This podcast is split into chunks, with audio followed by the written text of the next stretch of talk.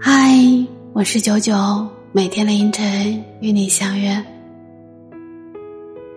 后来我才明白，原来最大的惩罚不是失去，而是永远记得。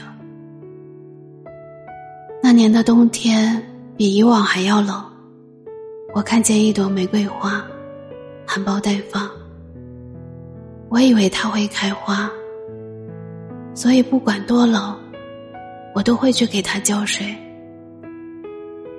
旁人都以为我疯了，可我不在乎。我觉得相遇不容易，所以我要珍惜。再坚持一下，花就开了。这是我告诉自己最多的一句话。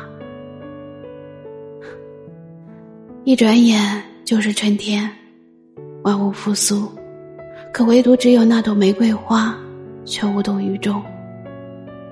我想坚持，可是没有坚持下去的理由了。